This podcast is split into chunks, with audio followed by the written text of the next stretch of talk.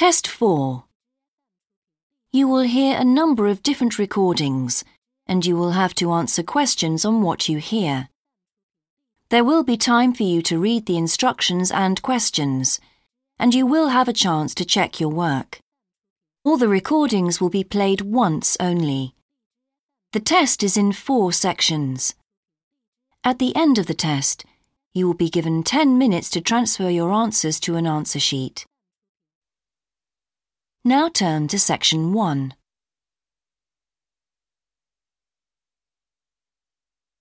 Section 1.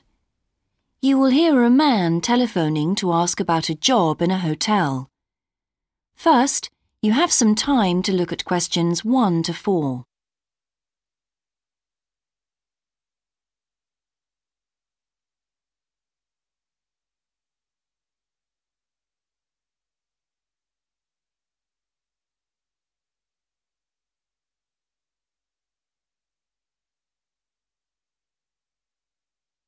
You will see that there is an example that has been done for you.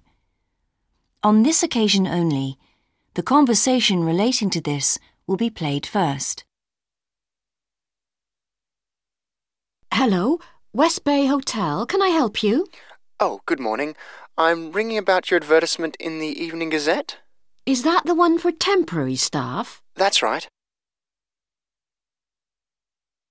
The advertisement is for temporary staff so temporary has been written in the space.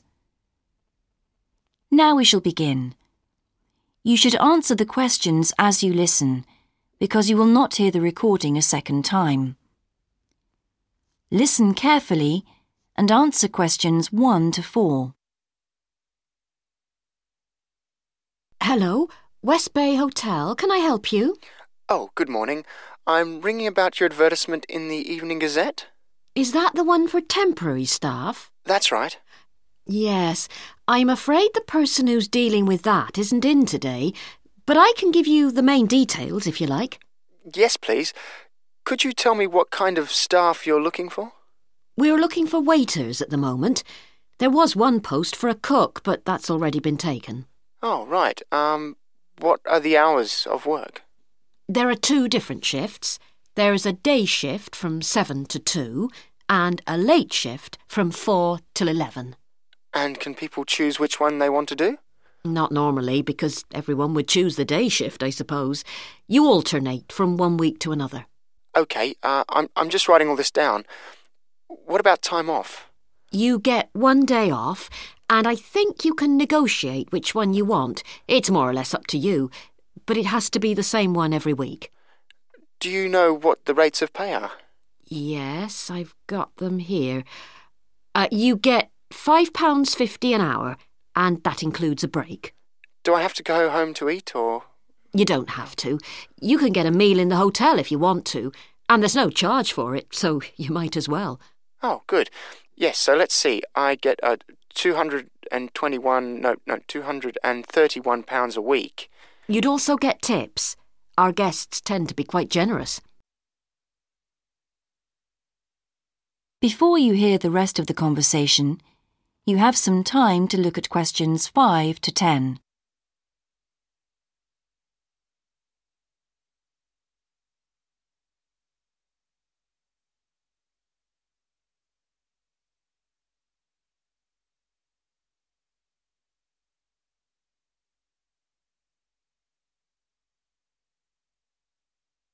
Now listen and answer questions 5 to 10.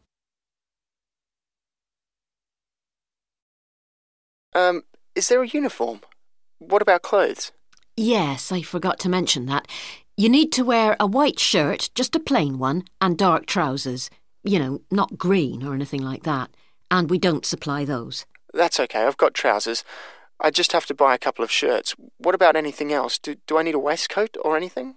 You have to wear a jacket, but the hotel lends you that. I see. Uh, one last thing. I don't know what the starting date is. Mm, just a minute. I think it's sometime around the end of June. Uh, yes, the 28th, in time for the summer. That's great. I'm available from the 10th. Oh, good. Well, if you can call again, you need to speak to the service manager.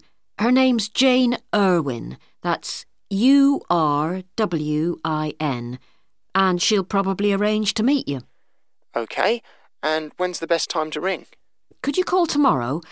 Um, she usually starts checking the rooms at midday, so before then if you can, so she'll have more time to chat. I'll just give you her number because she's got a direct line. Thanks. It's 832 009. 823 009. 832. Oh, OK. Uh, y- yes, I'll do that. And by the way, she will ask you for a reference, so you might like to be thinking about that. You know, just someone who knows you and can vouch for you. Yes, no problem. Well, thanks very much for your help. You're welcome. Bye. Bye. That is the end of section one. You now have half a minute to check your answers.